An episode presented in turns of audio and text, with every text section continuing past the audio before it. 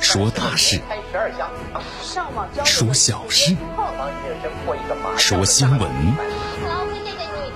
每天早八点，江南说新闻，听奇闻异事，说酸甜苦辣，品五味人生。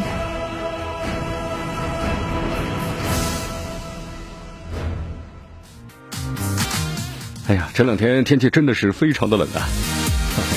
啊，所以说江南的也加衣服了啊，羽绒服也穿上了。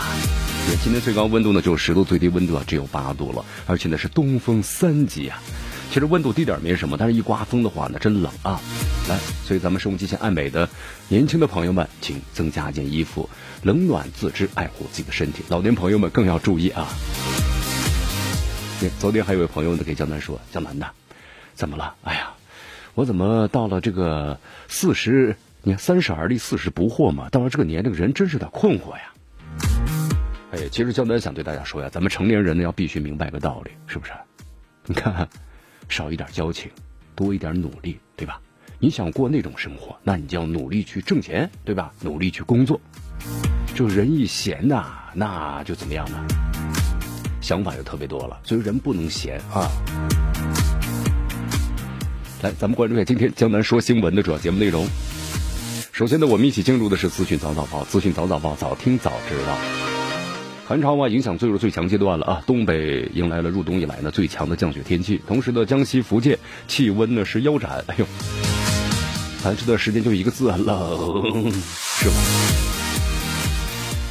好，外交部呢在评蓬佩奥呢反华的言论，他心中的冷战似乎呢还未结束。中国驻英使馆呢接受了 BBC 采访，那么干预中国内政一定会要承担后果的。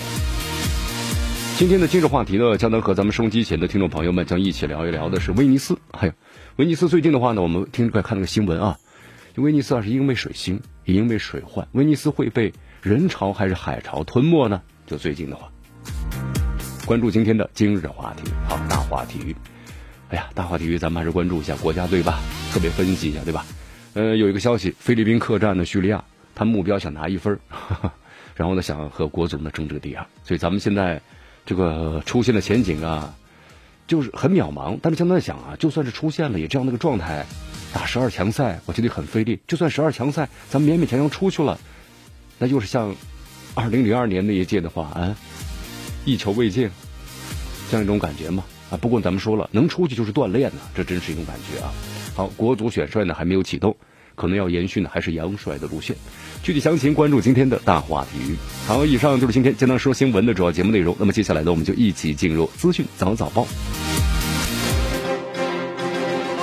时政要闻、简讯汇集、热点评说、资讯早早报。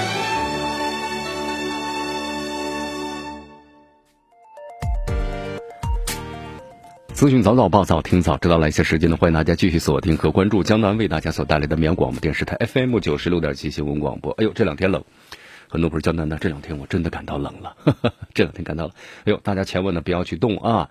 这个天气一冷的话呀，我们说了，它是一个季节转换嘛。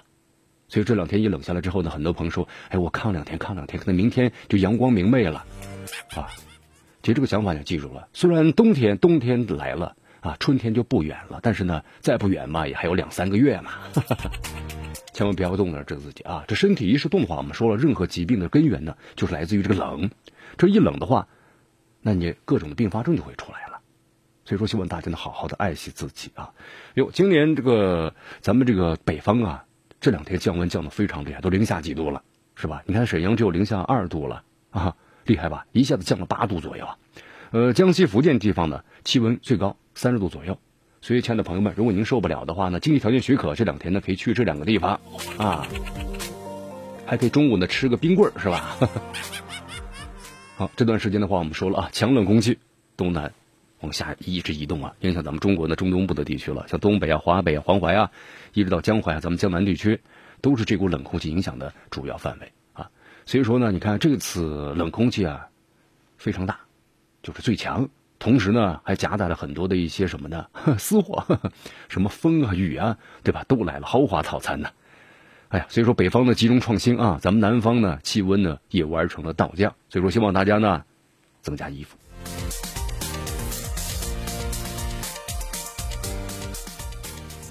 好，有的朋友说江南呐，那什么时候能够缓解呢？啊，呃，这段时间呢，冷空气一过啊，咱们就缓解了啊，这话不是没说吗？呵 呵来为大家介绍一下，这股冷空气的话呢，还要持续一段时间啊。同时呢，我们说了，冬天已经到来了，所以说大家啊，千万呢不要认为是不是之后的话，咱们就阳光明媚了吗？对，是阳光明媚，但是气温呢，整体都要下降了啊。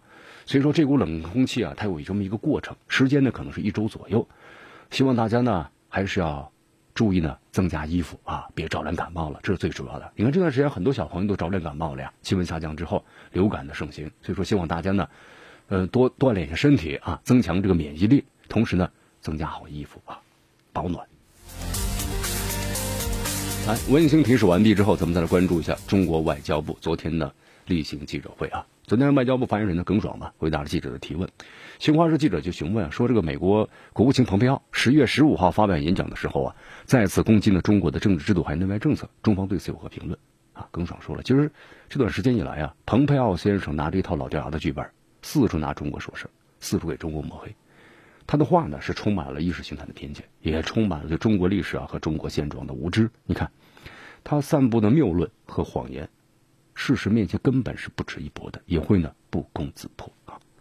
对，这话说的是非常的正确。这蓬佩奥为什么要这么做呀？这蓬佩奥的前面有个人叫博尔顿，这博尔顿被这个特朗普呢给下课了。为什么呀？这博尔顿的话呢还说的稍微有点理智的一些话，对吧？那蓬佩奥呢就有前车之鉴呐，那我就说点的疯狂的话，这样的话我才能保住我这个位子，是不是？你看这冷战都结束三十年了，但这位蓬佩奥好像在他的心中永远都没有结束，是不是？看不到世界的发展，听不到人民的呼声，也感知不到时代的潮流，在他的思维里总是用什么呢？意识形态和零和的这种博弈思维树立起对抗之下，挑拨各方的关系，这种思维以后是注定没有出路的啊！所以说，做这个美国国务卿，希望呢，蓬佩奥还是要放弃这种思维吧，过时了。同时，正确看待中国和美国的关系，对不对？做一些呢和你身份相符、能够促进中美关系发展的事情，而不是相反。所以说，你这蓬佩奥，你看，为了自己的工作呢，做的确实挺努力的啊，编织这么多谎言来欺骗世界，可惜啊，没有人听你的啊。来，我们再来关注一下啊，昨天的这个英国广播公司新闻之夜啊，BBC，他邀请了中国呢驻英国使馆马辉公使啊做客这个演播室啊，接受了该节目的主这个主持人呢叫克斯蒂沃克的采访。呃，就近期啊，英国某些政客呢干预香港的事务呢，同时引发中英关系等问题，阐明了中方的立场。你看，江南先为大家说一下啊，这位 BBC 的主持人呢，他这个提问是带着对中国有偏见的提问，他不是站在一个工地的。这个立场上来进行提问的，想方设法想为难一下马会公使，但是呢，都被马会公使非常机智的一一化解了，而且呢，态度鲜明的表达了中方的立场。你看，我们来看一下啊，这个外交，就是他在在提这些问题的时候，你看，呃，他问到了，如果英国政客继续支持示威者，中国和遏制和英国的企业合作吗？马会公使就回答了。我认为英国有些政客呀，没有意识到香港已经回归中国这个事实。那么，香港是中华人民共和国的一个特别行政区，香港呢不再接受英国的殖民统治。英国某些政客或者政府官员，如果你要继续支持暴力或者干预中国的内政，那就要一定要承担后果的。一句话啊，香港是中国的香港，它事关的中国的国家核心利益。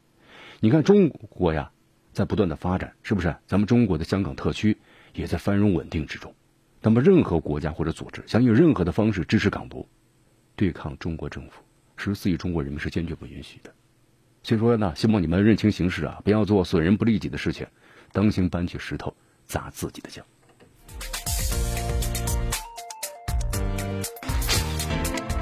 迎着晨光，看漫天朝霞，好的心情，好听的新闻，走进江南说新闻。新闻早知道，与江南一起聆听江南说新闻。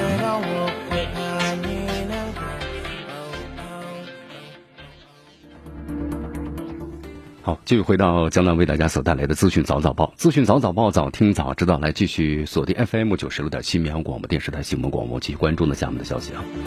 呃，这两天咱们中国商务部呀对外通报了中美经贸磋商的一些最新的进展，有一份这个简短的介绍啊，我们来关注一下。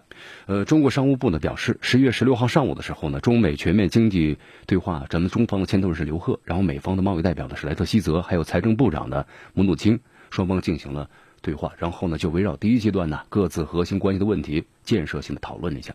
那么中国商务部呢也表示，未来双方呢还将继续保持呢非常密切的交流。啊，我不知道大家注意没有？就公开报道显示啊，这次通话呢，双方是隔了十五天就再次的通话了。然后呢，就一些特别关注的一些核心的一些议题，对吧？认真和建设性讨论，就希望能够取得呢原则的共识啊。但具体详细的一些内容的话，你看基本上都没有透露，就说明还正在的紧锣密鼓的这个协商之中啊。你看，相当关注了一下嘛，咱们中国商务部的发言人高峰十四号例行记者会。就是当时呢，就强调了一下，就取消关税，对于咱们中美双方的第一阶段的这个达成具有重要性的。因为这个贸易战就是因为关税增加关税而起的嘛，那你要取消了，就表示这个贸易战呢，对吧？终止了，这是双方可能要达成协议的最重要的条件啊。呃，江南也关注了一下，你看这个关税啊，对于阶第一阶段这个重要性呢，引起了舆论的广泛的讨论，就是能不能取消关税，那么要达成一致。事关咱们第一阶段的谈判呢，能不能够顺利进行？啊，你看之前的话呢，咱们有一些很中国，咱们中方是有一些很善意的消息的发出来了，比如说解除了对美国禽肉的进口限制啊，是不是？因为一四年大家还记得吧？当时美国爆发了禽流感，一五年一月份，咱们中国当时是禁止了从美国进口呢禽肉的这么一个规定，啊，美国贸易代表办公室呢后来看到这个消息之后呢，表示呢非常的欢迎啊，这中国的善意的这么一个表达。所以说呢，希望能够尽快的达成。现在的话呢，根据最新消息啊，就是可能已经已经是接近达成协议了，但是还没有呢，呃，完成，也也就是说进入了最后的阶段，应该是还剩下一些细节了啊。一句话吧，希望中美顺利达成协议啊，这都是两国人民需要看到的。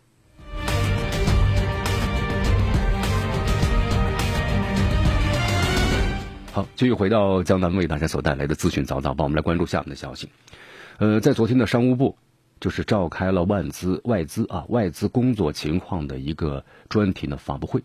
呃，商务部的外资司的司长呢，宗成清呃回答了记者的这个提问。就记者问说，听说咱们中国好像有大规模的这外资有撤离了啊？对此的话呢，宗成清呢就表示说，呃，当天确实在少数沿海地区啊，有一些外向型的附加值比较低的外商投资企业啊，有出现了一些向外部呢转移生产环节的现象，这是很正常的。你比如像这个服装、鞋，这些东西都属于低附加值，他们是希望呢，你的生产成本越低越好。但是咱们中国现在，你看沿海地区这用工成本是挺高的，对吧？咱们工资都提升了嘛，那他们转向了更便宜东南亚，比如越南，对吧？其他的一些国家，这是很正常的一种现象。我们说了啊，你看这个美国，它这么超级大国，它的鞋袜都自己都不生产了，对吧？越是低端的产品，它都是在国外去生产了，而自己留下什么的高精尖端的产品。所以咱们中国呢也在经历这个，这是很正常的现象。好，所以说大多数的这个外资投资企业啊，依然把中国国内市场作为目标企业，看好咱们中国的投资，有非常强烈的投资信心。呃，同时呢还透露了一组这个数据，就是今年呢咱们中国呢一到十月份的外资利用情况，总体呢是非常棒的，同时呢比同期还增大了是百分之七点四，啊，特别是咱们的服务业、高新技术产业吸收外资呢增长是比较快的，啊，长江经济带。自贸试验区，这吸收外资的能力明显要更强一些。还有就是亚洲地区啊和“一带一路”沿线国家投资是大幅的增长。因为咱们中国的像香港地区、澳门地区啊，还有新加坡、韩国投资呢，分别增长了十点五、五十六点二、三十一点七和二十一点三啊。这个就说明这外资的投入呢在逐渐的加大。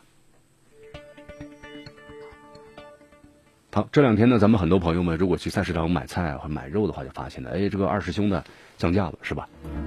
确实下降了啊，终于进入到这个二十来块钱了，是吧？逐渐逐渐的还下降。那有的朋友说，江南呢，能不能恢复到十来块钱呢？啊，好，应该在明年下半年呢，可以恢复到啊正常的水平了。为什么这么说呢？来，江南给大家分析一下啊。咱们先说一下，咱们中国呢，你看这次。这个二师兄啊，身价呢如此的飙高，那么最主要的原因就是还是的非洲猪瘟疫，一个片区的话，发现一头猪得了非洲猪瘟疫，这个传染性非常强的，那只有整个片区的猪全部的无害化，全部处理掉，所以这就导致了咱们中国的这个猪肉啊，你看一下子就供应不上了啊，出现了这么个情况。呃，那么同时咱们要补栏，补栏的话它有一个过程，那么应该是在明年下半年就全部出来了啊。那么这个市场呢大量的供应，所以能恢复到一个比较低的价位了。那么现在的话，年底年底的话，我们说了，现在有这个冻肉，对吧？还有储备肉。储备肉包括国外进口的冻肉，那么就现在在投放市场之后，逐渐逐渐的缓解了市场的这个高压力，因为我们说了，这个猪肉上涨啊，会带动的各种禽类的整个价格的上升，这么一个情况。而咱们中国人呢，你看，哎呀，这么多年这么多辈人了，对吧？我们遗传下来这个习惯就喜欢吃猪肉啊，作为主肉的主食肉食，你一要更改的话，更改不了。你看，经常看了不少网友们留言嘛。哎呀，说这段时间呢，我吃了不少的牛肉、羊肉、鸡肉、鸭肉、鱼肉。哎呀，但是吃来吃去呢，还总感觉不如二师兄的肉啊！啊，就这样一种感受，对吧？习惯的感觉。所以说到年底了，你看啊，这段时间价格呢下跌了。但是我们说了，年底啊是个用肉的高峰期，对吧？咱们灌香肠、做腊肉等等，要过年了嘛，那这个量呢是需求很大的。所以说这个价格你说能降多少呢？降到以前咱们的最低点是不可能的啊。所以说，等这个需求量高峰过去以后，咱们的这个低点呢，应该是在明年的下半年出现啊。好，同时这段时间的话呢，出现了一个问题。你看，昨天我们在节目当中谈到了嘛，咱们中国对非洲猪瘟疫疫苗的研制啊，取得了一个突破性的进展。呃，因为我们说了，之前的话，咱们对这个非洲猪瘟疫的这个没有检疫，就很多朋友说，为什么不检疫啊？既然造成这么大损害，为什么不检疫呢？因为这个非洲猪瘟疫啊，对人是没有伤害的。就你吃了它有带有这非洲猪瘟的猪肉，你没人没什么事儿，但是呢，你可能会对环境造成污染。这个猪一旦被感染的话，那传染的速度是非常快的。所以说这个问题啊，所以在以前的检疫当中呢，我们检疫的都对人体有害的病菌。好，咱们中国研制这个非洲猪瘟疫苗啊，这是一件好事，对吧？取得了突破性的进展。但是现在出现一些问题，就有人呢在使用一些假的。非洲或者说非法的非洲猪瘟疫的疫苗，哎呦，这到底是怎么回事呢？昨天咱们中国呢农业农村部呢发出消息啊，就是严厉打击非法的生产、经营、使用非洲猪瘟疫疫苗等违法的行为。就你这些的话呢，咱们中国现在还没有生产出来，那你用的也许是走私的、进口的，或者是假药。咱们中国没有进口，因为非洲猪瘟疫疫苗没有这个完全生产针对的。对不对？你看，近来网络上的传播什么多种非洲猪瘟的疫苗，什么中式苗、自家苗、进口苗，啊，说已经投入使用消息，那引起了很多这个养猪人的这个关注呀。因为一旦使用的话，那我的猪就不得这个病了。但是现在告诉大家，包括中国在内，世界各国呢都没有批准上市销售使用什么所谓的非洲猪瘟疫苗的商品疫苗，那么这都是假的、非法的，所以希望大家呢不要去滥用。那么一旦发现的话呢？要严重的处罚，你可能没有效果，还会带来新的疾病，啊，这方面的话，咱们相关人员要加强这个宣传教育啊，咱们这个养猪户也要多做这个了解，同时呢，一发现有人在使用，那也要举报，积极举报啊，否则会带来呢新的感染和疾病。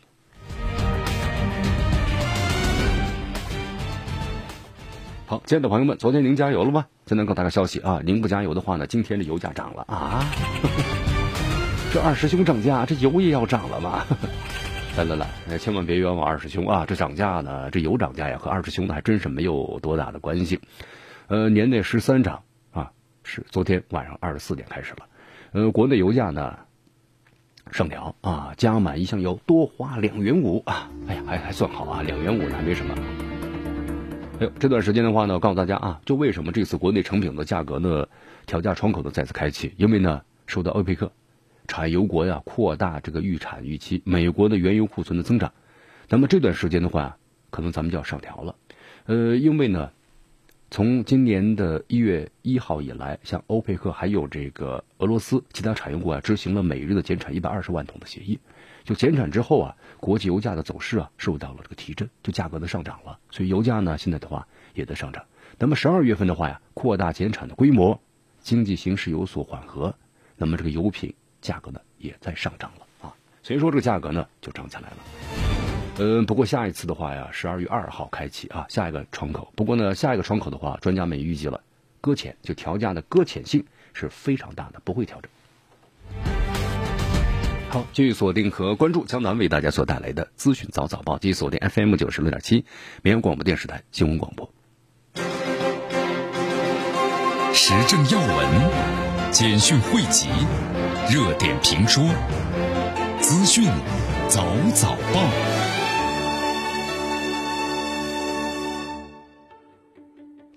资讯早早报，早听早知道。来，继续锁定 FM 九十六点七绵阳广播电视台新闻广播啊。昨天在朋友圈呢，有一则消息啊传了很广啊。江南也看了一下梅姨啊，当时呢很多朋友跟江南姨的感觉啊，梅姨难道是那个那个英国的梅姨？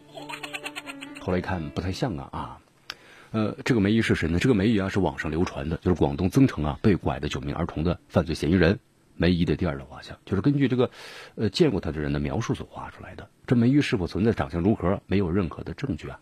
那么这个消息当时他看了，大家对人贩子非常痛恨呐，是不是？后来广东省的公安厅啊说没有邀请专家对这个梅姨要进行画像，那么大家所看到这张画像啊其实是假的啊。好，简单看了一下，其实咱们的公安部啊也发布了最新的消息啊，就说大家不要信这个谣言了，就广东省公安厅啊。没有邀请专家对梅姨进行第二次画像。广东的警方呢，依然在积极开展的寻找其余七名孩子的这么一个下落。啊，其实通过这个 A 塔中国公安部的这个儿童失踪信息发布平台的微博来看呢，就是警方呢正在积极寻找就剩下的七个孩子。那么广东省公安厅呢没有对这个梅姨进行二次画像，所以在网上流传的这张彩色画像啊，不是官方的所公布的信息。不过有的朋友说江南，那我不太了解这个梅姨是咋回事啊？什么人贩子的？呃，就能为大家简短的介绍一下吧。这个梅姨事件呢，起因于是二零一六年，就是二零一六年三月的时候啊，有一个人贩子叫张维平，张维平的落网了。根据他的交代啊，他呢是通过一个叫做梅姨的女人来销赃，管外来的孩子呀，都是梅姨呢负责联系买家，然后呢抽成。所以说在审讯当中，你看一个叫梅姨的女子浮出了水面啊。那么在一七年六月份的时候呢，增城的警方就发布了一则公告。对一个绰号叫做是梅姨的女子征集线索，而且呢还公布了一张梅姨的模拟的画像。那么虽然之后的话呢有很多疑似啊梅姨现身的消息，但是被各地警方呢都辟谣了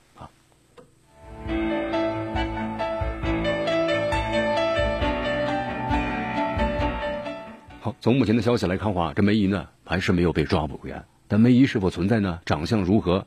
也暂时没有其他的证据啊。那么同时就是大家在。微信上或者是流传所看到的这个网上流传的梅姨最近画像，也其实呢不是出自于官方的平台。哎呀，咱们话说回来了，你看我们痛恨这个人贩子，孩子是个家庭的希望，我们都希望呢这个被拐卖的剩下七个孩子呀，或者有更多的被拐卖的孩子都能够回到呢亲生父母的身边。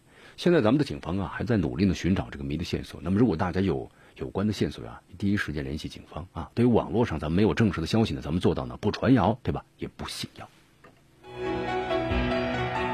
好，这里是江南的为大家所带来的资讯早早报，资讯早早报，早听早知道。来，咱们继续关注呢下面的消息，一组国际方面的内容。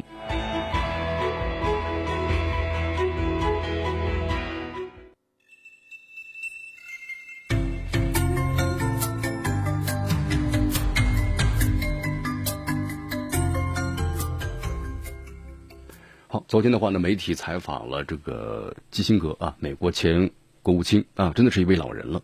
不过这位老人呢，我觉得比美国现任的这些，呃，不管是政客还是这个领导人的话呢，我觉得都非常的清醒啊。你看基辛格在纽约出席这个美中关系全国委员会主办的一个活动啊，接受记者采访，他说了这么一段话，他说：“现在呢，我们正处于很困难的时期。”他说：“我相信中美的领导人将会意识到，世界的未来取决于双方呢找到解决的方法，并控制一些呢不可避免的困难。”基辛格还说了：“他说中美之间的长期冲突呀，不可能是有赢家的。如果不找到解决的办法，那么这将比摧毁了欧洲文明的两次世界大战那更加的糟糕。”啊，他特别还说了一句话嘛，他说：“如今再也不可能设想一方呢去支配另一方了。啊，你要习惯于一个事实，就是我们存在竞争，但是要共同的去发展啊。你看。”对于基辛格的印象呢，我们大家还停留在就是当时一九七二年的时候，美国时任总统呢就是尼克松对吧？对中国开创性的这个访问背后的外交推动力量，当时就是尼克松在做的嘛。你看，其实中美关系我们说了，在开始的时候有分歧啊，但是几十年来我们学会的是共存的，这是个最最主要的一种方式啊。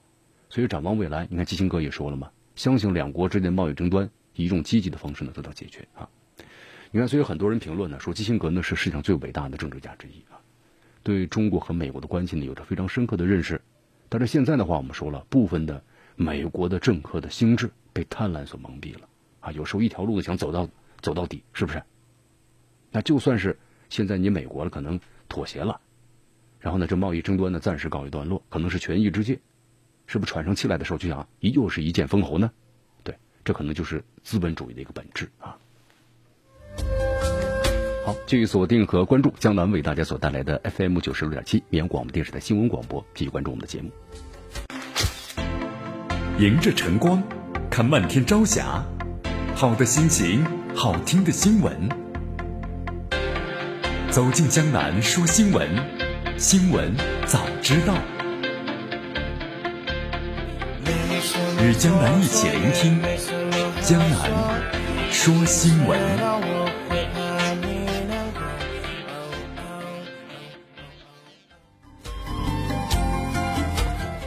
好，继续回到江南为大家所带来的资讯早早报，资讯早早报，早听早知道。来，咱们继续关注呢下面的消息啊。我们来到这个法国，哎呦，这法国一说起来，这黄背心儿这个运动的话，都发起一年的时间了啊，一周年了，到现在为止，真快呀，对吧？你看昨天的话呢，这第五十三场的黄背心游行示威在法国各地展开啊，组织者呢就声称用庆祝呢黄背心运动的发起一周年，但是呢，很有一点很不好，就是这个抗议活动演变成了暴力的打砸。所以巴黎警方呢，你看强力出击啊，逮捕了上百名的示威者，啊，但是呢，你看很多的黄背心的这个人士啊，决定呢第二天继续走上街头。那么曾经啊，就是当时黄背心的领袖一周年之际退出了运动，而且有的人开始反思了，就这抗议的意义，包括前景有没有意思？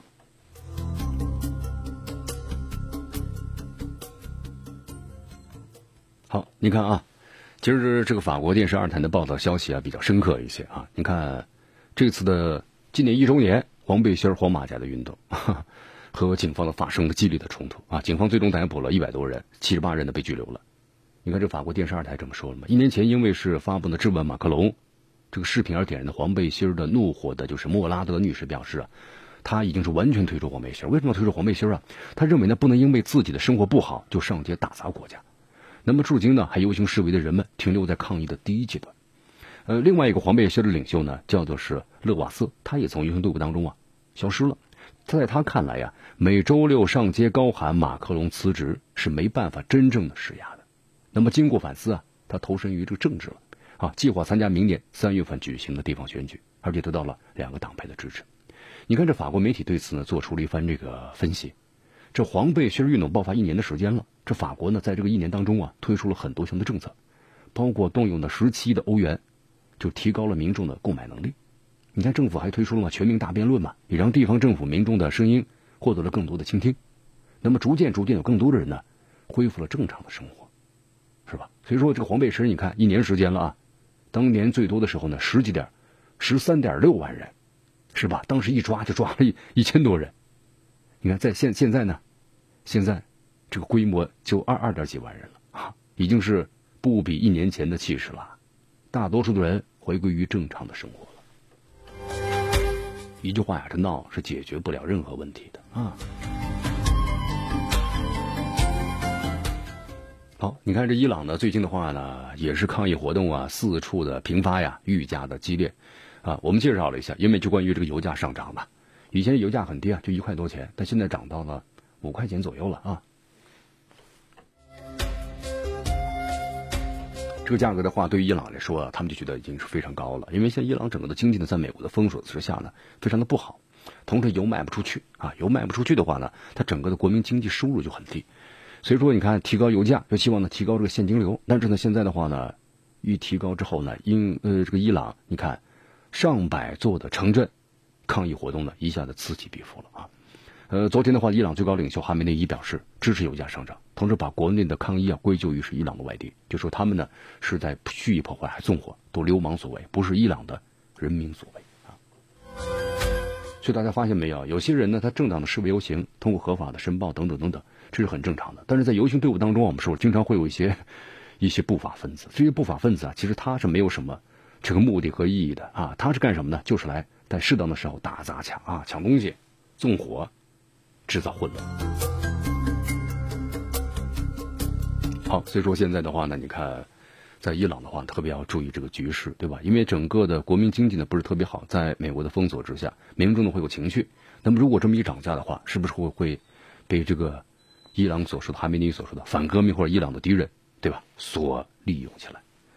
呃，根据美联社的报道，就哈梅内伊啊持谨慎支持油价上涨的决定。就报道称呢，尽管这个哈梅内伊在伊朗的政策上啊是态度很强硬，但同时也强调了他不是汽油补贴的专家，就说这方面涨还是不涨，那么是不是他呢说不出一个最主要的原因来，对吧？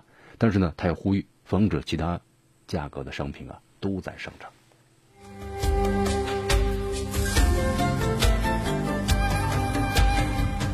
来，我们来到意大利的这个水城威尼斯啊。最近的话呢，也是水城威尼斯连续遭到海潮的冲击啊，全城的水位啊居高不下。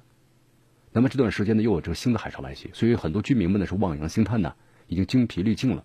因为，说起威尼斯都水上城市嘛，但是现在的话，那水涨得太厉害了，百分之八十的城区啊都被淹了，也就是什么教堂啊、商家啊、店铺呀、酒店呢、博物馆呢、历史古迹啊，全都是泡汤了。啊，所以这次意大利政府呢宣布进入紧急状态，调拨两千万的欧元支持威尼斯，呃，应对这个水灾。呃，你看这个，我们说威尼斯啊，是因为水而兴起了，对吧？水上城市，也因为水而带来这个隐患。那么威尼斯会被人潮还是海潮吞没呢？那么接下来啊，我们就进入今日话题。今天姜文呢就为大家谈一谈这背后的内容。